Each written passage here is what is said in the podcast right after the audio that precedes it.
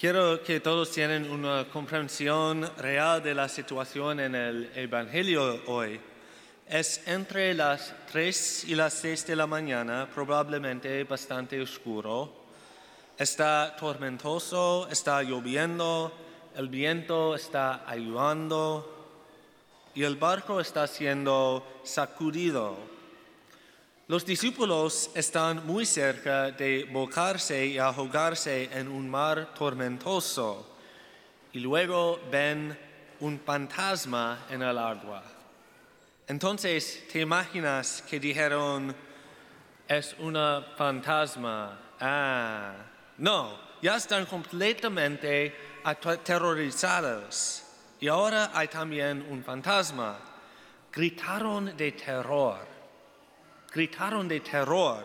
En esta horrible situación, ¿qué hace que Pedro tenga el deseo de salir de la barca? Yo diría que es una cosa sola. Por un tiempo muy breve, Pedro estuvo completamente enfocado en Jesús. Y mientras ese fue el caso, Pedro pudo hacer cualquier cosa. ¿Qué les dijo Jesús en ese momento? Tranquilícense y no teman, soy yo. Y eso es exactamente lo que hizo Pedro. No solo olvidó todo su miedo a la tempestad y todo su miedo a lo que había pensado que era un fantasma, de repente se olvida por completo de su miedo verdaderamente natural de intentar caminar sobre el agua, algo que él sabe es imposible.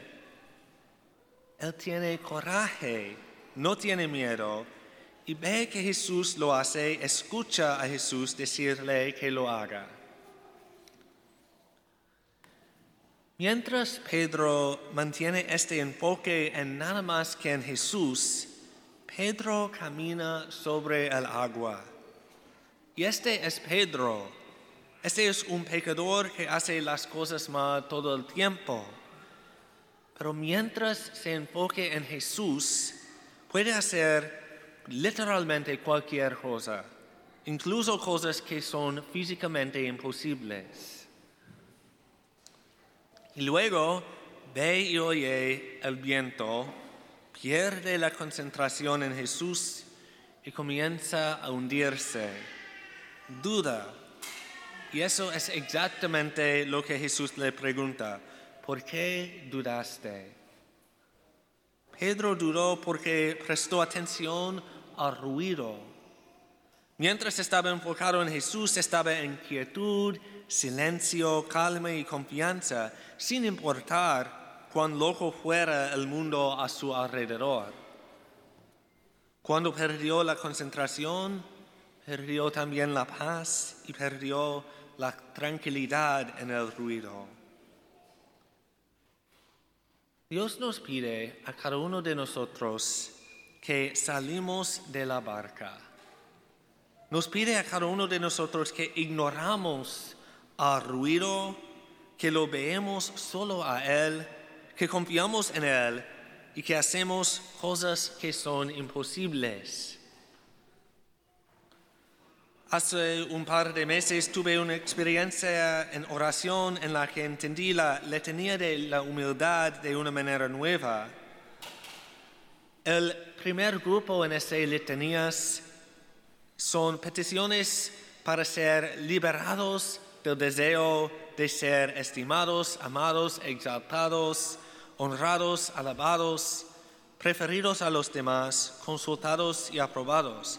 Y siempre antes, creo que estos habían sido abstractos para mí, aplicados a personas hipotéticas. Ahora de repente, esto se aplica a mis amigos, a mis familiares y mis compañeros de trabajo. Y honestamente, ¿quién me preocuparía más por lo que pensaran de mí? Son las personas con las que estoy todo el tiempo, ¿no? Esta experiencia en oración era Jesús llamándome a salir de la barca y comenzar a rezar las letanías de la humildad de una manera más concreta y mantener mis ojos en Él y confiar en que Él me mantendrá a salvo. Y también podría decir que incluso compartir esta historia es otro ejemplo de salir de la barca. No es cómodo compartir convicciones espirituales personales, pero mientras me concentro en Jesús, en lugar de preocuparme por lo que otros piensen de mí, estoy bastante seguro de que eso es lo que Él me está llamando a hacer. Pero todavía no es cómodo. Una de mis citas favoritas es del Papa Benedicto XVI. Dice, el mundo te ofrece comodidad, pero no ha sido hecho para el confort, ha sido hecho para la grandeza. Pero aquí está la cuestión. El mundo puede afirmar que ofrece comodidad, pero a menudo lo que obtenemos es un ruido caótico y una completa falta de paz interior. El mundo ofrece, pero no puede obtener la paz, la comodidad. Estamos en un barco en un mar tormentoso a punto de bocar. Y Jesús dice, confía en mí, sal de la barca.